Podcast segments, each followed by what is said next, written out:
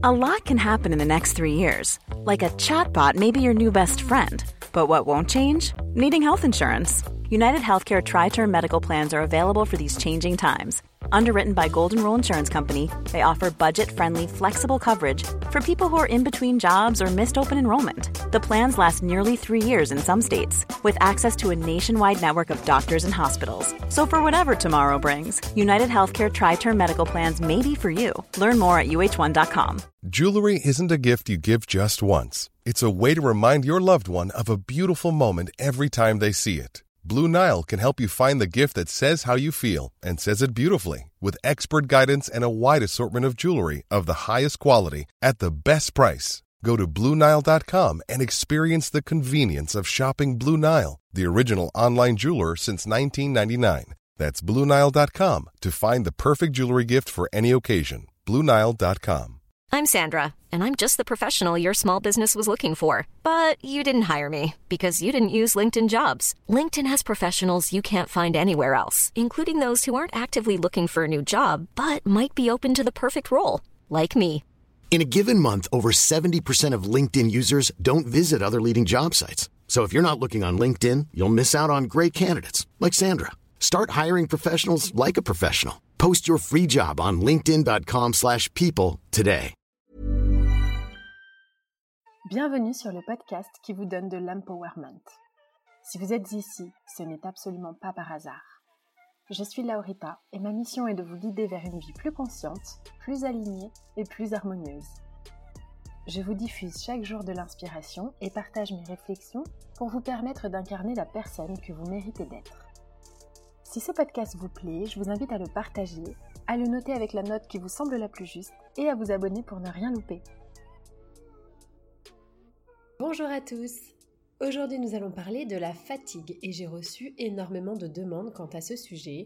Je pense que 2022 a été une année et est d'ailleurs une année assez éprouvante. C'est un sujet que je connais très bien, ça m'est arrivé d'ailleurs très récemment.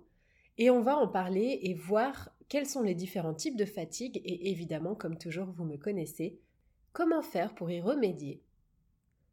On est tous, un jour ou l'autre, fatigués pour des raisons différentes lendemain de soirée, fatigue émotionnelle, après un marathon. Et dans ce podcast, nous allons identifier les différents types de fatigue pour en extraire des solutions. Dernièrement, j'ai subi une grande fatigue liée au travail. On pourrait presque appeler ça un burn-out, mais pas tout à fait. Je me suis épuisée à travailler toujours plus, mais ça révélait au fond finalement un manque d'organisation et plus profondément, quand on se noie dans son travail, c'est pour éviter quelque chose. C'était clairement mon cas, j'en avais conscience, mais ça ne m'a pas du tout empêché de tomber la tête la première dedans. À ce moment-là, je dormais beaucoup et quand je me réveillais, j'avais l'impression d'être limite plus fatiguée que la veille. C'est hyper agaçant, j'étais fatiguée d'être fatiguée. Rien n'y faisait, les siestes, les jours off, la méditation. J'étais simplement épuisée mentalement et physiquement. Et comme je vous le disais précédemment, je pense que ça nous arrive à tous et toutes, parfois, et que parfois on s'enlise dedans si on ne prend pas conscience des choses. Donc, pour commencer avec les différents types de fatigue, on va commencer avec la fatigue de l'aidant. C'est la fatigue que l'on ressent quand on met tous ses efforts et toute son énergie pour aider les autres et qu'on finit par s'oublier soi-même. Je sais que certains vont s'y reconnaître. On connaît cette fatigue quand on est par exemple aidant d'une personne handicapée, malade, en fin de vie, ou qu'on a le syndrome du sauveur et c'est extrêmement éprouvant on peut parfois ressentir de la culpabilité, de prendre du temps pour soi, et il y a beaucoup d'émotionnel dedans et c'est sûr que c'est dur de s'en défaire. Si par exemple vous êtes dans un syndrome du sauveur, allez écouter le podcast à ce sujet qui date de quelques semaines et revenez me dire ce que vous en avez pensé. On ressent de la fatigue quand on est un people pleaser, c'est-à-dire quand on essaie de faire plaisir aux gens, quand on veut toujours faire passer les besoins des autres avant les siens. Lorsque l'on fait ça, c'est qu'on est finalement mort de peur d'imaginer que l'autre ou les autres pourraient changer d'opinion à propos de nous. Que va penser mon entourage si je dis non pour nourrir le chat de ma mère pendant ses vacances? Que va penser ma sœur handicapée si je refuse de l'accompagner chez le médecin cette fois-ci? Que va penser mon conjoint si je ne suis pas disponible quand il me demande de l'être? Et cette fatigue-là, c'est un cruel manque de confiance en soi qui s'exprime, une peur de l'abandon, une peur du manque d'amour. On a peur que l'autre nous en veuille, qu'il ne nous aime plus, qu'il nous dénigre ou qu'il ne nous sollicite plus. Et on pense généralement qu'on n'est pas quelqu'un sur qui l'on peut compter.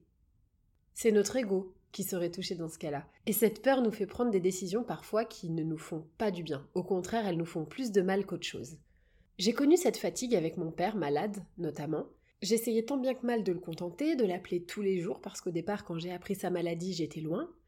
Je voulais compenser parce que je culpabilisais finalement d'être loin. J'essayais de l'appeler chaque jour après mes journées de boulot, j'envoyais des messages, je faisais des recherches, et je suis même rentrée en France parce que j'avais peur de ne pas être assez là. J'ai mis ma vie entre parenthèses pour lui. Puis j'ai entrepris une thérapie et j'ai réalisé que je ne pouvais pas sauver mon père et que je ne voulais pas avoir ce rôle. Je ne suis pas psy et en étant moi-même épuisée, je n'apportais vraiment pas de good vibes. J'étais aigrie et lessivée après chaque appel et je ne prenais plus aucun plaisir de lui parler. Et j'ai conscience que ces propos peuvent choquer, mais dans mon cas, en tout cas, la maladie de mon père en phase terminale d'un cancer a généré chez lui une profonde dépression, ce qui est totalement normal et classique dans ce genre de situation.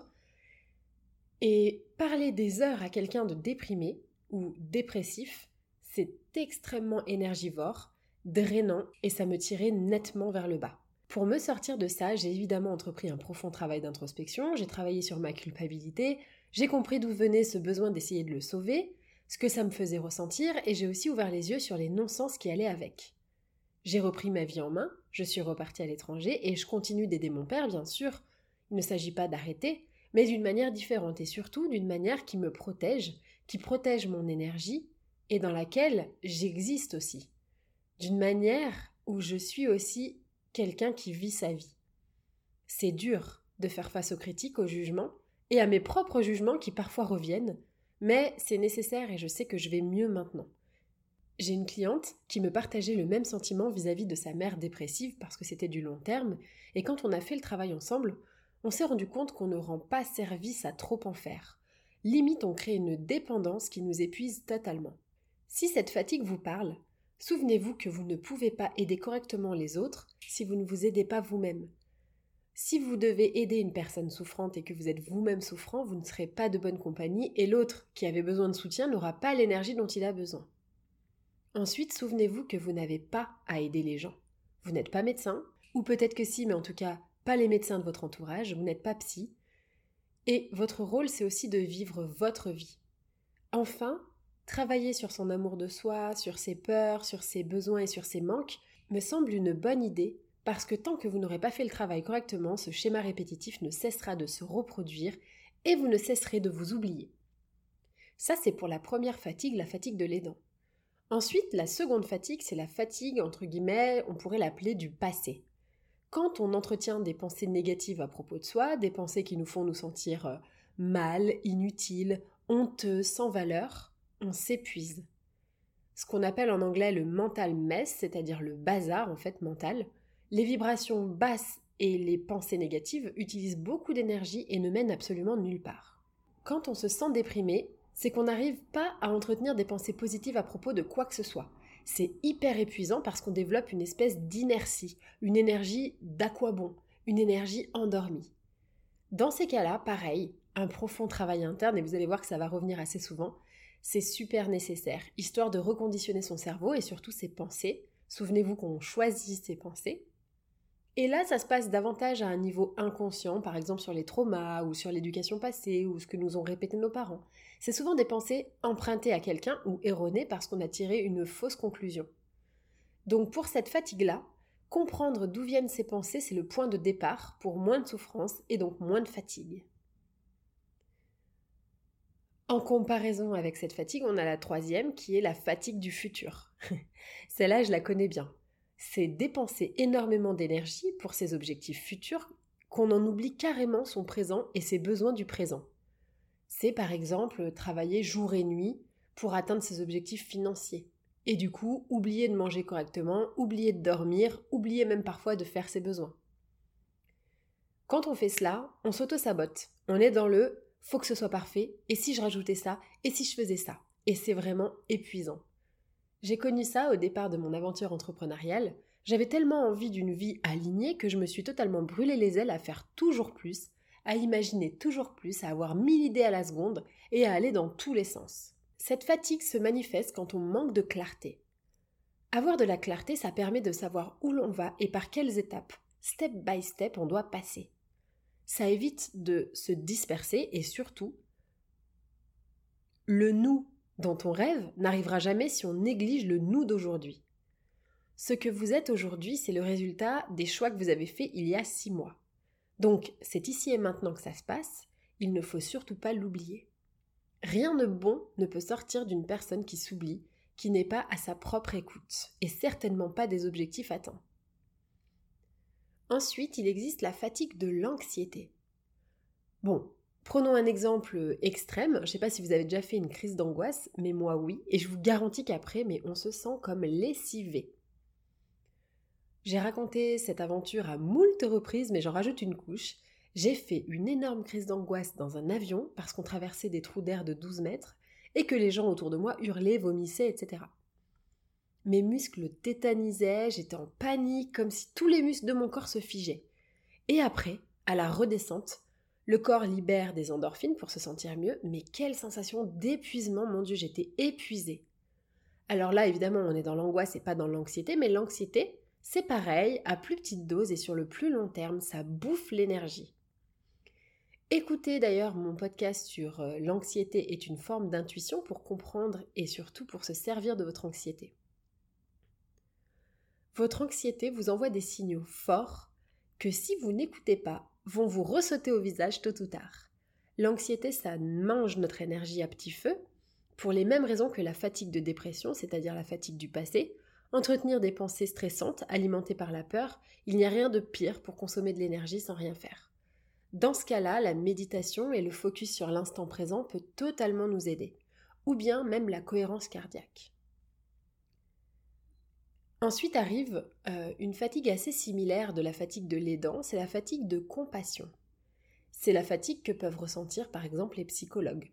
Quand on absorbe les émotions des autres ou même quand on regarde les infos, Parfois, on peut se sentir totalement éprouvé, usé, on se sent surstimulé et on ressent des émotions intenses qui nous épuisent.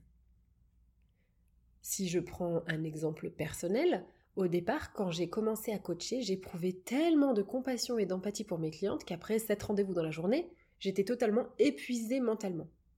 Et l'épuisement venait du fait que je donnais beaucoup d'énergie positive, d'attention, d'écoute, de compréhension, qu'en retour j'en recevais peu, je recevais beaucoup de plaintes et d'énergie basse.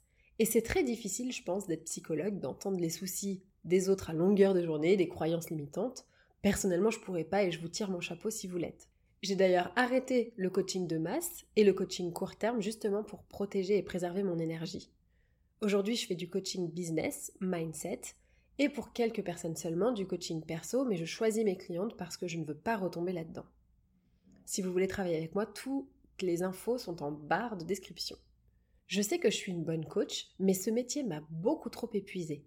Je sais aujourd'hui qu'il faut savoir mettre des limites et driver les séances, sinon on se fait bouffer par l'énergie basse. Certaines personnes, ce fut mon cas d'ailleurs il fut un temps avant que j'arrête, sont épuisées en regardant les nouvelles, les médias, en lisant les journaux. C'est épuisant parce qu'on éprouve des émotions désagréables et qu'en plus on ressent un espèce de sentiment de frustration, voire on se sent complètement inutile face à l'horreur de ce monde. Et cette fatigue d'épuisement termine quand on commence par fixer des limites. Par exemple, changer de métier, changer d'approche, changer sa façon de consommer du contenu, choisir les contenus qui nous drivent, se réserver des moments pour s'informer mais avec les bons mots, avec les bons médias, surtout pas du mass média, pas comme par exemple BFM Télé en boucle. Enfin, la dernière fatigue qui, à mon sens, est beaucoup trop souvent négligée, c'est la fatigue physique. Ça paraît bête et j'aurais pu commencer par ça. Mais c'est la fatigue que beaucoup ignorent jusqu'à ce qu'ils soient rappelés à l'ordre par leur corps. Je pense à celles et ceux qui s'entraînent et ne prennent pas le temps de s'étirer. Je pense à ceux qui tournent au café et au Red Bull, ceux qui ne dorment pas 7 ou 8 heures par nuit, à ceux qui, quand ils se réveillent le matin, sont totalement épuisés. Ça peut être dû au psychologique, mais ça peut aussi être dû au physique avoir des jours de repos dans lesquels on ne fait rien, on se chouchoute, on s'hydrate, on ne se met pas devant les écrans, on se promène, on se masse, on dort, c'est rare. Et c'est aussi dû au fait qu'on a des rythmes effrénés 5 jours sur 7, donc pas étonnant que les deux derniers, on souhaite les passer à profiter de notre vie. Mais sur le long terme, ça crée des maladies et donc cette fatigue physique, ça n'est pas un changement radical qui va l'améliorer, mais des petits changements du quotidien qui font la différence. Ne pas manger sur la digestion, s'hydrater, dormir, ne pas faire du sport par exemple 7 jours sur 7, s'étirer, méditer, se connecter à la nature. Ça, c'est une chose qui me manquait énormément à Paris et à cause de laquelle j'étais totalement épuisée. Quand j'habite à Paris, j'ai l'impression qu'il faut aller toujours plus vite. Quand je vois des gens courir dans le métro, je cours. C'est complètement ridicule et pourtant, je pense que cette fatigue est complètement liée à ça aussi. Ce qu'il faut garder en tête, c'est que les émotions, positives ou négatives, nous épuisent.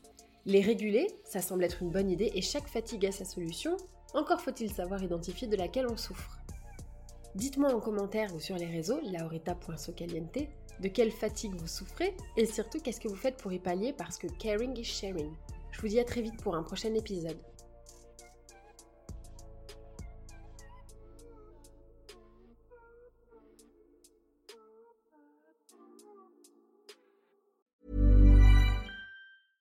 Mom deserves the best, and there's no better place to shop for Mother's Day than Whole Foods Market. They're your destination for unbeatable savings, from premium gifts to show-stopping flowers and irresistible desserts. Start by saving 33% with Prime on all body care and candles. Then get a 15-stem bunch of tulips for just $9.99 each with Prime. Round out Mom's menu with festive rosé, irresistible berry chantilly cake, and more special treats. Come celebrate Mother's Day at Whole Foods Market. Hey, it's Paige DeSorbo from Giggly Squad. High quality fashion without the price tag. Say hello to Quince.